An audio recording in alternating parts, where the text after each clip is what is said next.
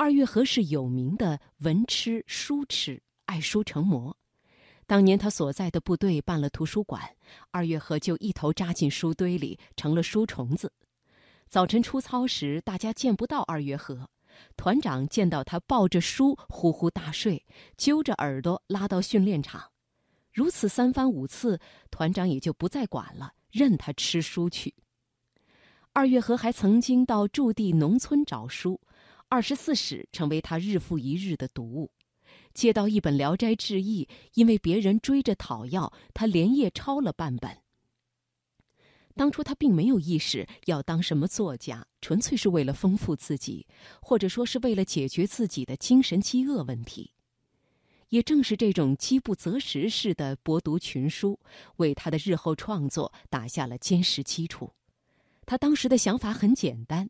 那就是日后想有所作为，达到无所不懂、无所不通的水平，只有靠书来填充自己。接下来就送给大家二月河的一篇文章：读书要缘分。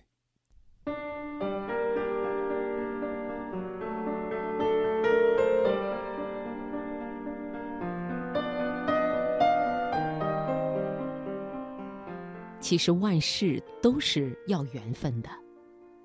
譬如我们遇到一个陌生人，第一感就有顺眼不顺眼之分，但原先一丁点儿恩怨也没有。譬如踏破铁鞋无觅处，费尽千辛万苦找不到，突然一个极偶然的机会碰到了，或者是找到了，得来全不费功夫。譬如一项化学实验，绞尽脑汁子就是不能成功。偶然发现一种催化剂，它就，譬如我说的读书，只是譬如之一。我是经历过一段填鸭式读书的过程的，那个时候我的感觉仿佛见到所有的文字都是亲切的。我在废旧公司收的破烂里找。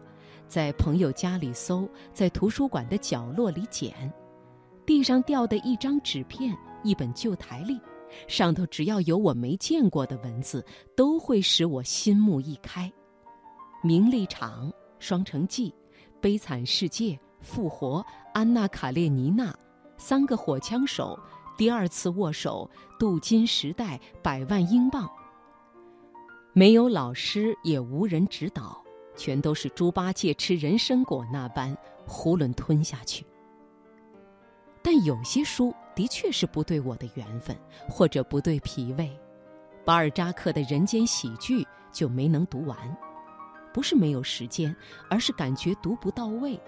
有的篇章还可以，有的篇章匆匆一览过后便忘。《战争与和平》，我至少读了五遍。也还是找不到心灵震撼的切入点，关怀不到书中要旨与人的思想。喜爱《基督山伯爵》，而《茶花女》就一般。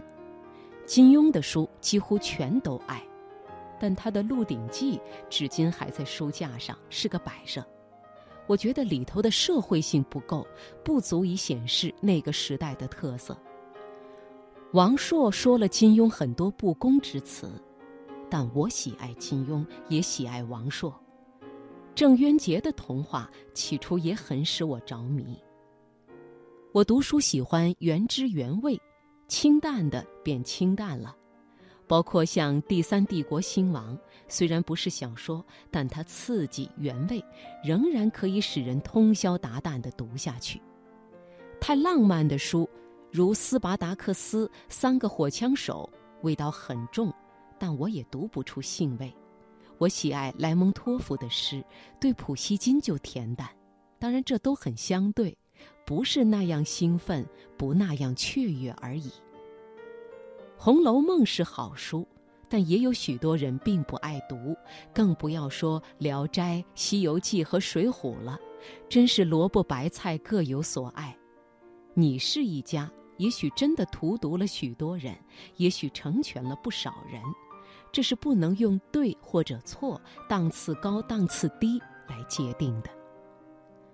我的书是能卖钱的，卖相好的书，出版家以为好，为的是钞票，但我深知，有些书不能挣钱，出版家照出，因为明明白白它是好书，可以为出版社门庭生辉。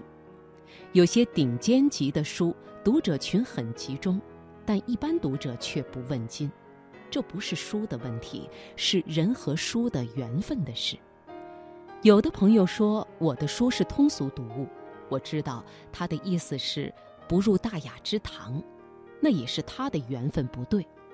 但我不否认我的书通俗，我的书就是给千千万万肯从自己血汗钱中取出又买进他的书屋书铺，甚至带到公交车上去读的，这也是无可救药的缘分在起作用。至于读到了多少，读出了什么味道？那是我和读者沟通的结果，不足与外人道。我的女儿爱读琼瑶三毛，爱啃她的青苹果，谁能说她不对呢？我会因为她不爱读我的书，而不爱她吗？